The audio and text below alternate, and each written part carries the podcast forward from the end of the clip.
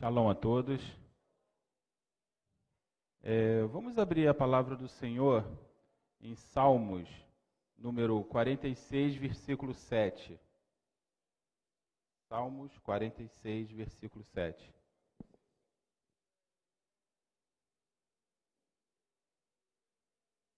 E diz assim: O Senhor, Salmos 46, versículo 7.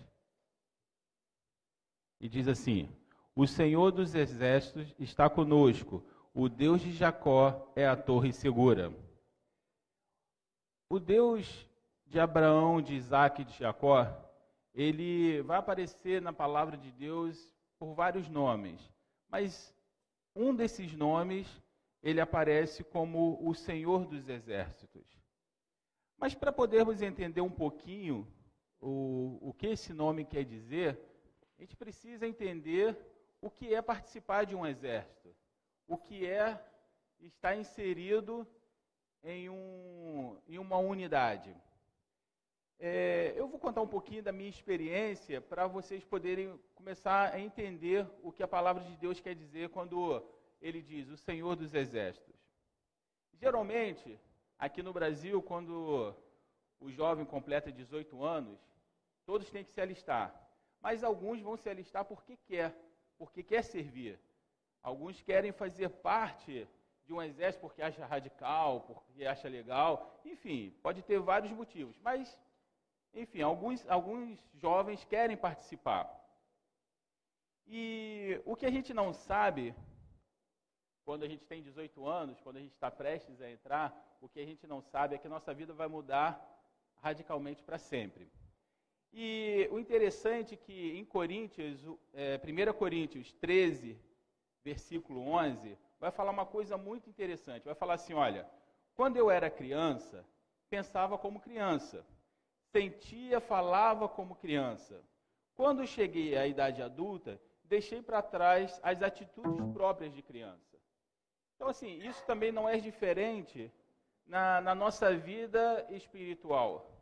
Muitas vezes nós aceitamos o Senhor, né, tem toda aquele, aquela, aquela alegria, aquela coisa, mas ainda estamos caminhando na presença do Senhor, ainda somos crianças, temos muita coisa ainda para aprender. É, quando, quando você, voltando um pouquinho ali para o quartel, quando você faz 18 anos, aí você quer servir, mas uma, a primeira coisa que vai mudar na sua vida é responsabilidade. É a primeira coisa que muda. É, até então você não tem responsabilidade com nada. Se você tiver com fome, sua mãe vai lá faz um almoço, faz a comida para você. Nem mesmo o seu prato você tem responsabilidade de lavar ou coisa e tal. As suas roupas também você não tem responsabilidade. Mas quando você entra em um exército, você vai trocar a palavra eu por nós. Quando você entra no exército, você troca a palavra eu por nós. O que não é diferente também no corpo de Cristo. No corpo de Cristo não existe eu, existe nós. E quando você pensa em nós, é uma coisa que o pastor fala, fala muito aqui, né, é unidade de propósito. E eu fico pensando que semana passada nós tivemos aqui a escola de amor e justiça. E eu acho que a escola de amor e justiça não daria certo se isso fosse um propósito apenas dos nossos líderes. Se a igreja não tivesse envolvido com toda com toda aquela aquele aquele movimento. Então você começa a perceber que não existe mais eu, eu quero, é como eu, como eu quero, mas existe o nós. Por quê? Porque é o corpo de Cristo. Não existe a individualidade, existe a comunhão. E a vida cristã ela não é diferente. Tomamos decisões. Quando tomamos decisão de seguir Cristo, temos em mente que o Senhor Jesus negou a si mesmo em prol de nós. Então o exemplo já começa por aí. O primeiro exemplo que nós temos é que Jesus negou a si mesmo. Se ele negou a si mesmo e nós é, estamos seguindo seus passos, então é necessário que nós neguemos a nós mesmos também. percebemos que o individualismo não faz parte, não faz mais parte de nossas vidas. Assim como ele, ele se deu por nós, importa que, importa que nós o imitemos, como diz em Paulo, é, carta de Paulo ao Coríntios, primeira carta de Paulo ao Coríntios 11, versículo 1. E ele fala assim: Sejam meus imitadores, como eu sou de Cristo. Então ele começa a ensinar como nós devemos nos portar. Mas voltando lá para o quartel, enfim, chega o dia que você se apresenta. E aí é uma emoção, porque agora você vai fazer parte de um exército. E aí você é separado. Separa você, coloca num lugar, e a primeira coisa que eles vão te ensinar é marchar. E saber ouvir os comandos. É a primeira coisa que você aprende. E essa, essa semana a gente costuma chamar que é a semana zero, porque nessa semana nem a farda você ainda recebe, você ainda está com a sua roupa civil e você fica aprendendo a marchar para lá e para cá, debaixo do sol, e, e toma bronca aqui, toma bronca ali, mas você está aprendendo. Mas com o passar dos dias, você começa a admirar a farda do cara que está te dando a instrução e você começa a falar assim, cara, eu quero vestir aquela farda. Eu não quero essa roupa aqui comum. Eu quero, eu quero vestir aquela farda. Mas o que um jovem de 18 anos não sabe é que aquela farda, ela não significa poder. Ela não significa autoridade.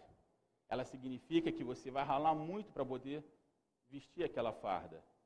Eu fico pensando que na vida do cristão também é, é meio parecido, porque quando a gente chega na igreja e a gente vê várias coisas acontecendo e o Senhor falando através do irmão, a pessoa começa a falar: Eu quero ser dessa forma, eu quero que o Senhor fale comigo, eu quero sentir o poder de Deus, mas para tudo tem um preço. Um preço de se negar, um preço de buscar o Senhor, que na verdade não é um preço, é uma coisa que fazemos de coração mas necessita que nós tomemos essa posição. Não é apenas querer sentir a glória de Deus. Primeiro a gente tem que estabelecer a vontade de Deus. E aí,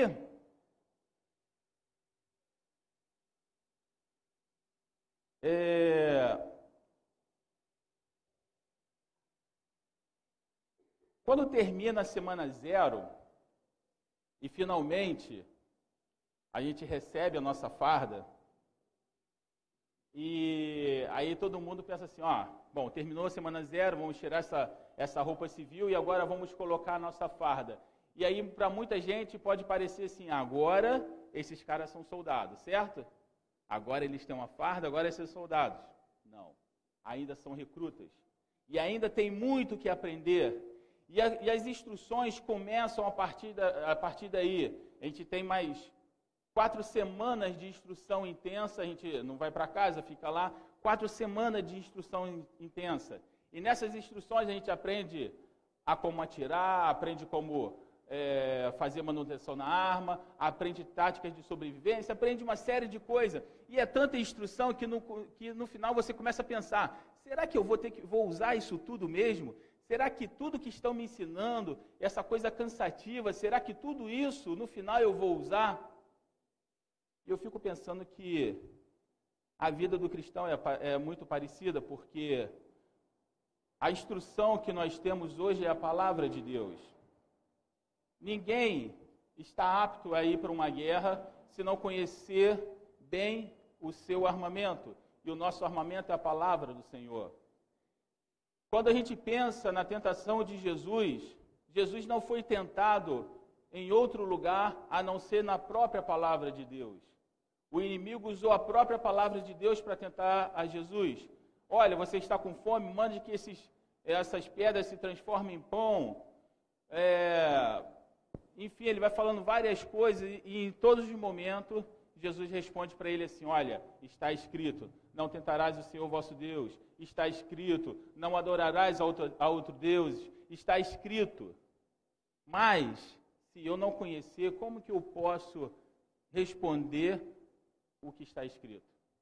Eu me lembro que há um tempo atrás, mais ou menos no ano passado, em um dos artigos nossos, teve um maior debate. E tinha um rapaz lá falando e acontecendo. e a gente respondendo, e aquele debate nunca que acabava. E aí eu, eu senti a orientação do Senhor de colocar um versículo que encerraria aquele, aquele discurso. E eu coloquei aquele versículo e coloquei assim embaixo: O Senhor o disse. A partir daquele momento não teve mais discussão. O que, que eu aprendi? Eu aprendi que não adianta a gente tentar discutir com, as, com os nossos argumentos. Não adianta eu tentar é, convencer alguém com as minhas próprias palavras. Eu preciso convencer as pessoas através da palavra do Senhor Jesus. Não é o que eu penso, não é o que eu acho, mas é o que está escrito. Porque se a gente não souber, a gente acaba sendo enganado. É, tem muitas pessoas que no domingo correm aí dos testemunhos de Jeová. E eu conheci muitos amigos que não gostavam de conversar com eles porque não tinha uma boa base na Bíblia e se fosse conversar ia passar vergonha, porque os caras conhecem. Então, a todo momento nós somos.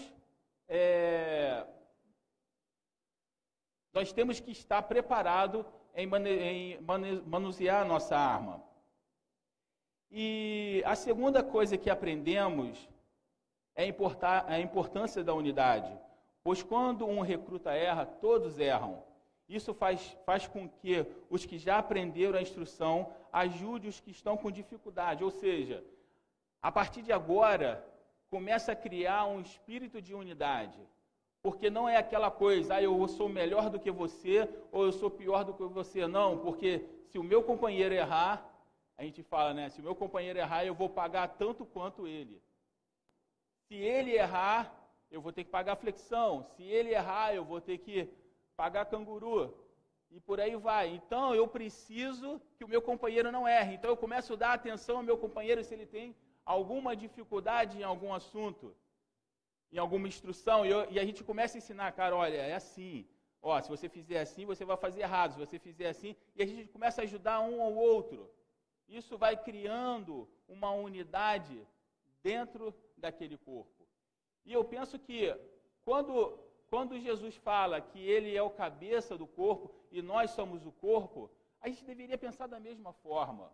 Não é eu querer ser melhor do que o irmão ou querer é, humilhar o irmão, não. Todos têm uma finalidade que é chegar ao alvo que é Jesus Cristo. Todos têm uma finalidade que é estabelecer a vontade do Senhor. Todos têm uma finalidade que é trazer o reino do Senhor. Então não existe melhor do que o outro. Existe uma unidade, um pensamento em cumprir a missão que nos foi dada. E aí a gente começa a trabalhar daquela forma. Um começa a ajudar o outro. Porque Paulo, em 1 Coríntios 12, 25 a 27, vai falar assim: a fim de que não haja divisão no corpo, mas sim que todos os membros tenham igual dedicação uns pelos outros. Se isso não está falando de unidade, eu não sei mais o que é. Porque ele fala, ele é bem claro, a fim de que não haja divisão no corpo, mas sim que todos os membros tenham igual dedicação uns pelos outros. Então não está falando, falando apenas em fazer a vontade do Senhor, está falando que eu preciso me preocupar com meu irmão, que está do meu lado. Se você está em dificuldade, vamos lá, a gente vai chegar junto. Tem um, tinha uma, uma frase que a gente falava muito, principalmente quando a gente ia correr ou fazer alguma, algum exercício muito pesado, a gente falava assim: olha, sai junto, chega junto. Então, não tem aquela coisa, ah, eu vou, eu vou me mostrar ser melhor do que ele, eu corro melhor, eu, eu, eu tenho as habilidades. Não. Isso se chama Rambo, e é lá na televisão. Dentro de um exército não tem isso. Todos têm a mesma finalidade, todos precisam fazer as mesmas coisas. E continuando, desse modo, quando um membro sofre, todos os demais sofrem com ele. Quando um membro é honrado, todos se regozijam com ele. E aí eu, eu, eu não consigo ver uma outra formação sem ser uma formação de exército, porque quando um erra, todos pagavam. Mas quando um acertava, não era um que estava acertando, era todo o conjunto que estava acertando. Eu, eu costumo observar muito é, essas apresentações que é feita em grupos, ou seja de dança, ou seja de qualquer outra coisa, porque eu lembro que uma, que uma época lá, os caras lá criaram uma apresentação para a gente fazer, que a gente, a gente denominou ela de questão de honra, por causa de um filme que tem chamado Questão de Honra. E logo no comecinho do filme, tem o pessoal fazendo movimentos de armas, como se fosse dominó, aquela coisa, vai, volta. E os caras cismaram que a gente tinha que fazer aquilo. Nunca treinei tanto na minha vida para poder fazer aquilo, porque sempre quando a coisa parecia que estava perfeito, um errava. E a gente começava a treinar tudo de novo. E aí, quando estava quase tudo certo, o outro errava. Ao ponto do nosso, o nosso S3 chegar para a gente e falar assim: olha, se vocês não acertarem, ninguém vai para casa vocês vão ficar aqui até todo mundo acertar. E a gente treinou, treinou debaixo daquele sol, até chegar o dia da apresentação. E chegamos, o pátio estava lotado, tanta gente, tantos familiares, e nós fizemos aquela, aquela apresentação. Foi uma apresentação formidável. As, é, o tenente falou que as palmas duraram quase 10 minutos. E a gente ficou, aí né, nós voltamos todos felizes e aí eu fico pensando, um acertou, todos acertaram. Então, assim, a glória não foi para um ou para dois, a glória foi para os 30 que estavam ali reunidos, os 30 que suaram para poder chegar àquela perfeição, os 30 que cobravam um do outro, e nós conseguimos fazer aquilo. E sempre hoje, quando eu vejo alguma apresentação em grupo, eu fico pensando, gente, isso é, é difícil demais. As pessoas não têm noção do quanto as pessoas têm que treinar para chegar numa apresentação perfeita. E eu fico pensando que na igreja ela não é diferente. Se você quer fazer uma apresentação perfeita para o Pai, precisa da dedicação de todos num só propósito. Imagina só a gente chegando ali na frente, fazendo uma apresentação, e de repente um soldado da que vai lá para frente fazer uma apresentação solo, e estragar tudo. E estragar tudo. As pessoas iam falar assim, cara, esse cara é louco, o que, que ele está fazendo aí? Está querendo se aparecer? E infelizmente isso acontece nas igrejas direto. Pessoas querendo se, se, se aparecer, mas não para o Senhor, mas para o fulano de tal, para cicrano, quando na verdade o Senhor quer um exército compacto, um exército que tem o mesmo pensamento, porque ele é conhecido como o Senhor dos Exércitos. E eu gosto de pensar que um general, o que ele mais cobra, o que ele mais cobra é a disciplina do seu exército. Quando a gente estava no quartel e, e tinha esse período de instrução, depois desse período de instrução, que eles chamam de instrução básica, o nosso batalhão ele é comandado por um coronel, mas aí vem um general lá da brigada para poder ver tudo aquilo que foi ensinado foi ensinado de direito, se os soldados aprenderam direito que foi ensinado. E aí o, o general vem e, e, começa a fazer algumas perguntas, começa a fazer alguns questionamentos. E aí ele, ele, ele comprova que, aquele, que aquele, aqueles soldados ali realmente aprenderam. E eu fico pensando que essa, essa mesma preocupação que um soldado tem de fazer o melhor, porque o general vai fazer uma inspeção, nós não temos quando chegamos na casa do Senhor, quando o nosso general vai fazer uma inspeção.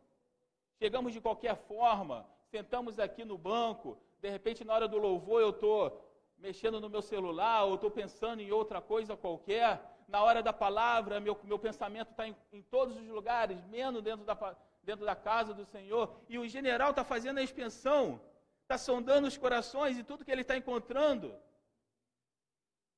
São pessoas de R, de reprovado.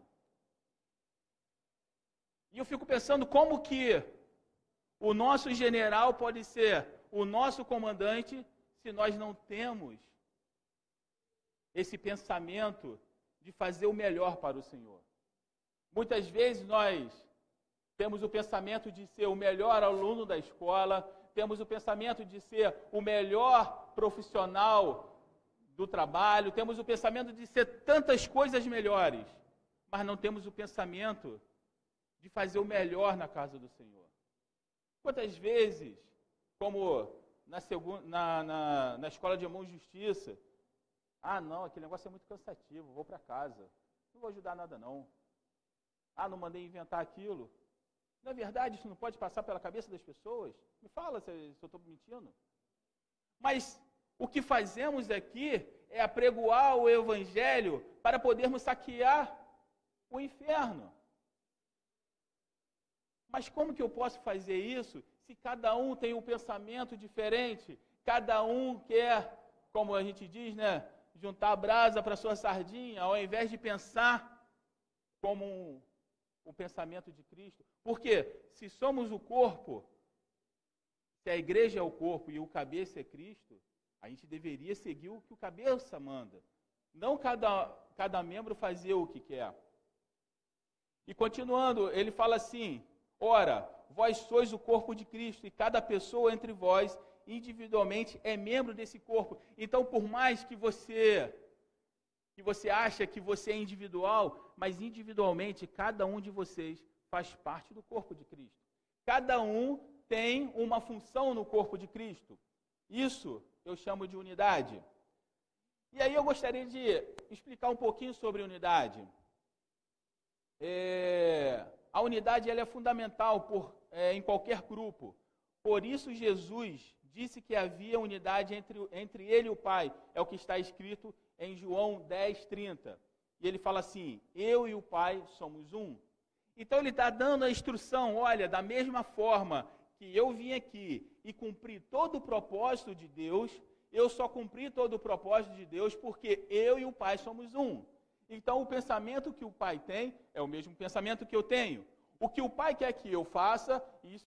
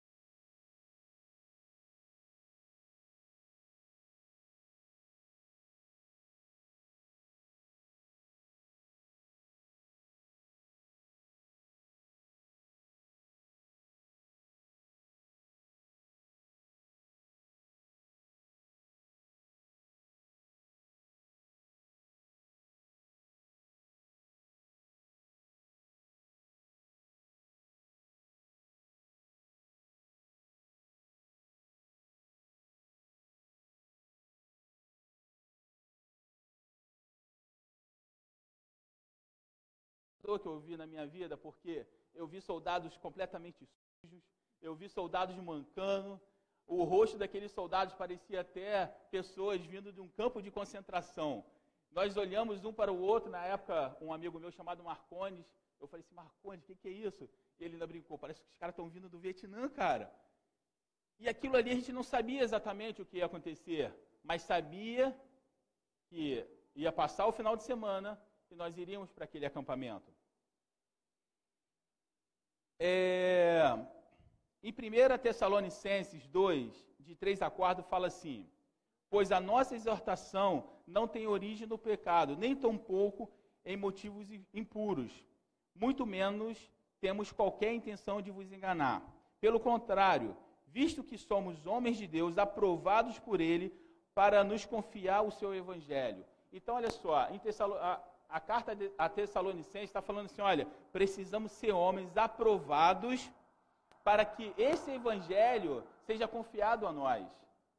Mas esse evangelho ele não pode ser confiado a qualquer um que não tem uma instrução, não tem, não esteja preparado para essa guerra. E aí nós, na segunda-feira, nós fomos para o acampamento. E assim, para vocês entenderem um pouquinho, é, eu fazia parte do primeiro pelotão da terceira companhia. Então, o meu pelotão, um pelotão é formado por um comandante, que geralmente é um tenente, e esse pelotão são 30 pessoas e ele, ele é dividido em três unidades de 10.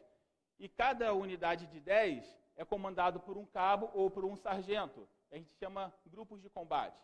Então, cada soldado, isso é só para vocês entenderem, cada soldado tem pelo menos três superiores que ele pode contar com esses caras. Cada soldado tem pelo menos três superiores que ele pode contar.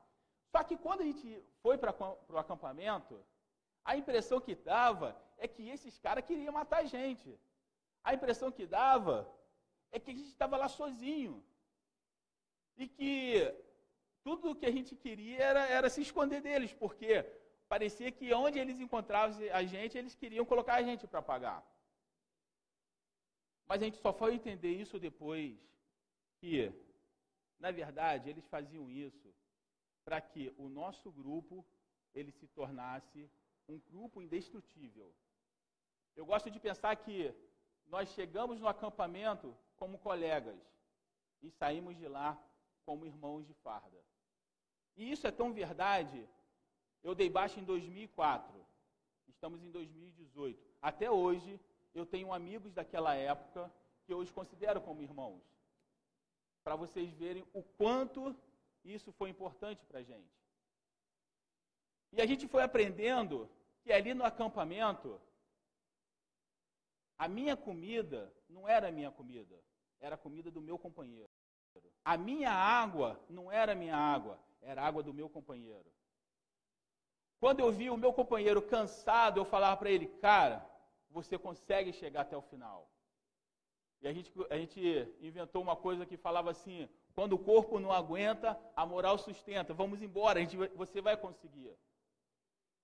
E aí, a gente foi entendendo, depois de uma semana de toda aquela relação, a gente entendeu que os nossos comandantes, eles sempre estiveram ali. Por mais que a gente achasse que eles não estavam ali, mas eles sempre estiveram ali. Mas eles tiveram que nos, é, nos provar até o limite, para eles também poder confiar em nós para eles também poder falar assim: olha, com aquele soldado eu vou para qualquer combate. E eu fico pensando que isso acontece também na, na nossa vida de cristão. Muitas vezes nós passamos algumas lutas que parece que Deus não está do nosso lado, parece que nós estamos abandonados, parece que não há mais ninguém para nos dar auxílio, mas Deus está ali, olhando até onde você consegue, provando até onde você consegue. Lembra de Jó? O exemplo mais claro é isso. Jó passou por todo, por todo aquele problema, mas Deus estava distante dele? Não estava distante dele. Mas deixou ele passar por cada situação, deixou ele passar por cada sofrimento para poder provar o seu coração. E lá naquele acampamento a gente passava por tudo isso. E no final a gente sabia no final a gente soube que os nossos comandantes fizeram tudo isso para que nós fôssemos aprovados. E é por isso que em Tessalonicenses está falando: olha, pelo contrário, visto que somos homens de Deus aprovados por Ele para nos confiar o Evangelho. Então, esse Evangelho não pode ser entregue para qualquer pessoa. Esse Evangelho não pode ser entregue para o primeiro que chega com, com toda, toda aquela coisa de fazer e na primeira dificuldade ele volta. Uma coisa que nós aprendemos é nunca voltar diante de uma dificuldade. Uma coisa que nós aprendemos é que o nosso companheiro, ele chega junto comigo no final. Uma coisa que aprendemos é que a nossa unidade, ela está acima de qualquer fofoca, acima de qualquer disse-me-disse. Essa é a nossa unidade. E isso nos fez, como eu falei, a deixar de ser apenas colegas para sermos irmãos de farda. A nossa família, a gente costumava brincar que a nossa família, a gente conhecia tanto o nosso companheiro que provavelmente a gente conhecia até mais que a própria mãe dele. Porque eu dizia, cara, eu acho que sua mãe nunca te viu passar um frio intenso, mas eu vi e vi qual é a sua qual é a sua atitude em relação a isso. Eu acho que sua mãe nunca viu você passar uma fome extrema, mas eu vi e sei como você se porta, como você passa. De repente, sua mãe nunca viu você correr até você já não aguentar mais e querer desistir, mas você chegar até o final. Então, isso vai criando um relacionamento. E é o que Deus quer das nossas vidas, relacionamento. Eu gosto muito de ler sobre o exército de Davi. O exército de Davi era assim impressionante porque naquele momento que Davi fala assim: "Ah, quem me dera beber daquela daquela água da fonte lá de Belém". E os caras vão por conta própria, passa pelo, pelo acampamento dos filisteus, correndo risco de vida, vão lá, pega aquela água e traz para Davi. E você vê, quando eu vejo isso, me dá uma vibração que eu falo assim, cara, esses caras eram soldados de verdade.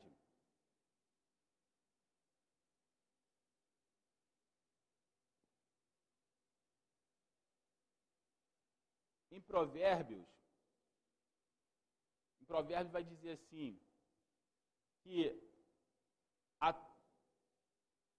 sempre há um motivo debaixo do sol e há um momento para tudo. Há um momento de nascer, há um momento de crescer. E eu gosto de pensar que também há um momento de aprender. E nós estamos aprendendo a cada dia com o Senhor.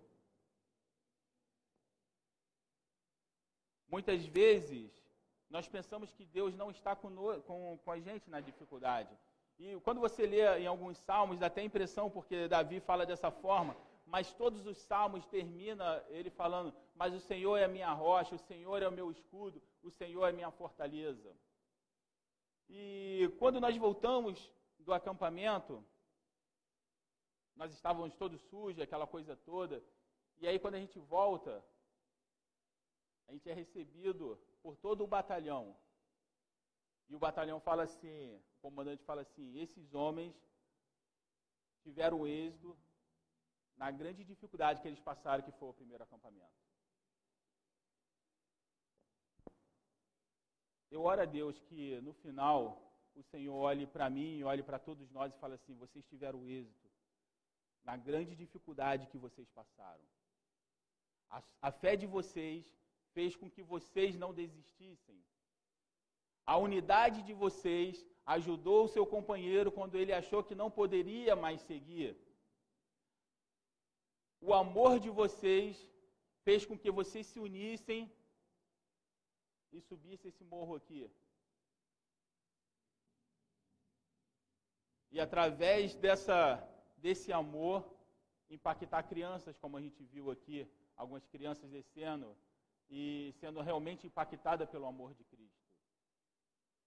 O que, que nós vamos apresentar ao Senhor quando Ele passar em revista em nós? Quando eles nos passarem em revista e perguntar: o que você fez? Você desistiu no meio do caminho ou você perseverou até o fim? Porque Paulo vai dizer, né? Ser fiel até a morte e dar-te a coroa da vida. O que, que nós estamos fazendo com essa unidade que Deus espera de nós? O inimigo ele sempre vai entrar tentando se infiltrar para poder quebrar essa unidade. Uma das coisas que, que a gente vê muito, muito acontecer, e principalmente em períodos de guerra, é quando o exército inimigo infiltra pessoas no meio do exército para trazer confusão, para trazer, é, para gelar o coração dos soldados, para tirar a motivação. A palavra de Deus diz que existe a pedra de tropeço, mas ai de quem for essa pedra de tropeço. Que os nossos corações eles possam possa estar em unidade, fazendo o que o Senhor espera que façamos, que é estabelecer a sua vontade, estabelecer a sua justiça aqui na terra. Essa justiça que um dia alcançou o meu coração e um dia alcançou o seu coração. Essa justiça que um dia mudou a minha vida e mudou a sua vida. o Senhor espera que essa justiça ela ela seja pregoada. Porque se o Senhor é o general, o Senhor dos exércitos, ele espera que nós nos portemos como soldados do seu exército. Como soldados aprovados. Não soldados que, que, que não são aprovados, mas soldados aprovados. E eu gosto de ir além. Não apenas soldados, mas soldados especiais. Que vai aonde ninguém mais acha que, pode, que consegue ir. Que faz o que outros acham que não é possível fazer.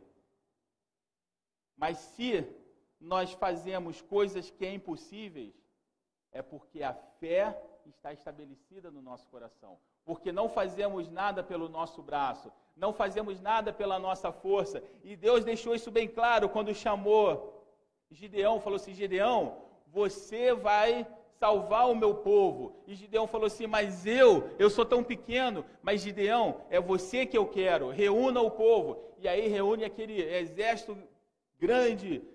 E o Senhor fala assim: Não, isso aí está grande demais, eu não quero tudo isso. Tira um pouco desse pessoal. Fala aí, ó, os covardes, pode voltar para casa. Os que têm medo, pode voltar para casa, não tem problema, volta para casa. Voltou um monte. E Deus falou assim: olha, esse exército ainda está grande demais. Sabe por quê, Gideão? Porque para que, que Israel não diga, nós vencemos pela força do nosso braço. Eu quero um exército menor, porque contra, contra todas as expectativas vocês vão vencer, mas não porque vocês são melhores, mas porque o meu braço está com você. E aí, mais uma vez, aquele povo vai lá beber água e, e, e o Senhor fala assim: ó, os que beberem assim pode voltar para casa. E aí, mais, um, mais uma galera volta para casa e só fica 300. E a palavra fala que o exército dos medianitas era tão grande que parecia um formigueiro de tão grande que era, e apenas 300 homens. E eu fico pensando que se Gideão não tivesse fé, ele ia falar assim: olha, não vai dar certo isso. Com 300 homens, como que eu vou vencer um exército dos medianitas? Mas o Senhor falou assim: olha, vai, porque eu vou dar esse povo em suas mãos. E da forma mais impressionante, apenas fazendo barulho, o exército dos medianitas se matou, um, um matou o outro lá, para mostrar que o Senhor, ele faz o impossível da forma que ele quer. Não é da forma como a gente quer, não. É da forma como Ele quer. Porque o Senhor exalta, mas o Senhor também humilha. E Ele faz da forma como Ele quer.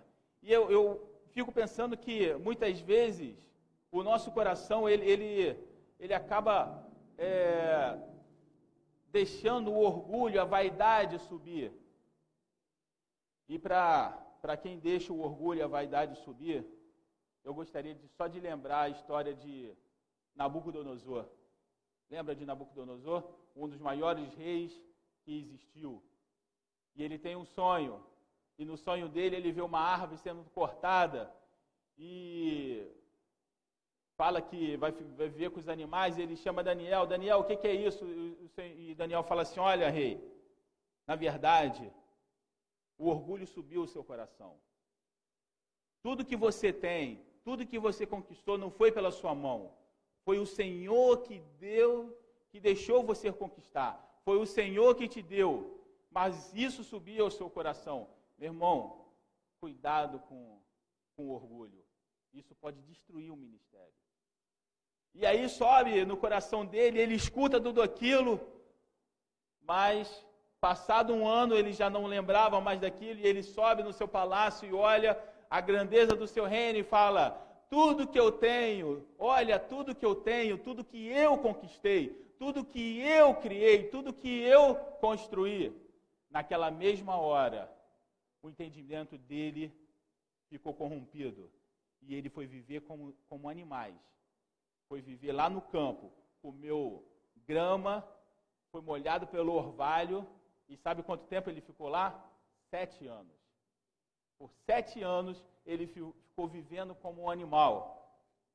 E aí, mas Deus deu, teve misericórdia dele, porque depois de sete anos ele teve um pouco do entendimento. E nesse pouco do entendimento ele falou assim: Senhor, bem eu sei que Tu é o Deus dos deuses.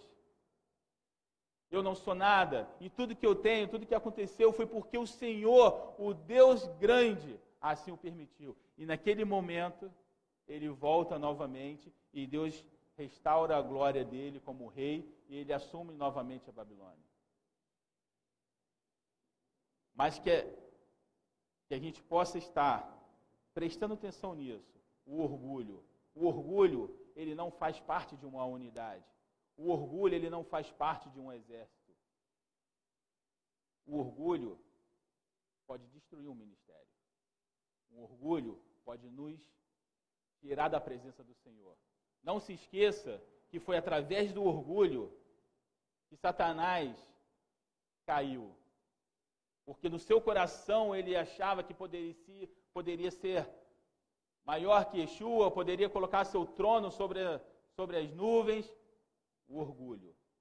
Então, o que nós precisamos, o que a igreja do Senhor hoje precisa pedir em arrependimento, é retiro o orgulho do meu coração, Senhor. Tudo que eu tenho, tudo que eu sou, é porque o Senhor me deu. E que a oração de Davi possa ficar nos nossos corações. Quando Davi entra na, na casa do Senhor, ele fala assim: Senhor, quem sou eu ou quem é minha casa para o Senhor ter me abençoado dessa forma? Eu não mereço ser abençoado, mas o Senhor, na sua infinita misericórdia, o quis abençoar. E não só isso, ainda prometeu que os meus filhos vão herdar o trono. O que posso fazer para agradar o Senhor? Olha a humildade desse homem, a humildade desse rei. Que nossa oração possa ser essa: Senhor, o que posso fazer para te agradar? Senhor, quem sou eu ou quem é minha casa para o Senhor ter me abençoado tanto todos esses, esses dias, ter me abençoado a minha vida inteira, ter me dado o que eu tenho? Muitas vezes a gente começa a reclamar do que tem, mas meu irmão, preste atenção: tudo que você tem, se você é um servo do Senhor, tudo que você tem, a sua casa, o seu carro, a sua família, tudo que você tem, foi Deus que te deu. Foi Deus que te deu. A gente costuma muito falar assim: ah, o Senhor é soberano, o Senhor sabe de todas as coisas, o Senhor está acima de tudo. Isso é muito bonito de falar, mas na vida cotidiana isso parece que não tem muito valor. Porque se tivesse valor, eu não reclamaria, porque uma vez quando eu começo a reclamar, é como se eu estivesse dizendo assim: Senhor, por acaso o senhor sabe exatamente o que está fazendo? E aí eu começo a duvidar da potente mão de Deus. Será, Senhor, eu estou passando por esse problema assim, assim, assado. O senhor sabe realmente o que está fazendo? Mas falar para o irmão, ó oh, meu irmão, você está passando por um problema, Deus é soberano.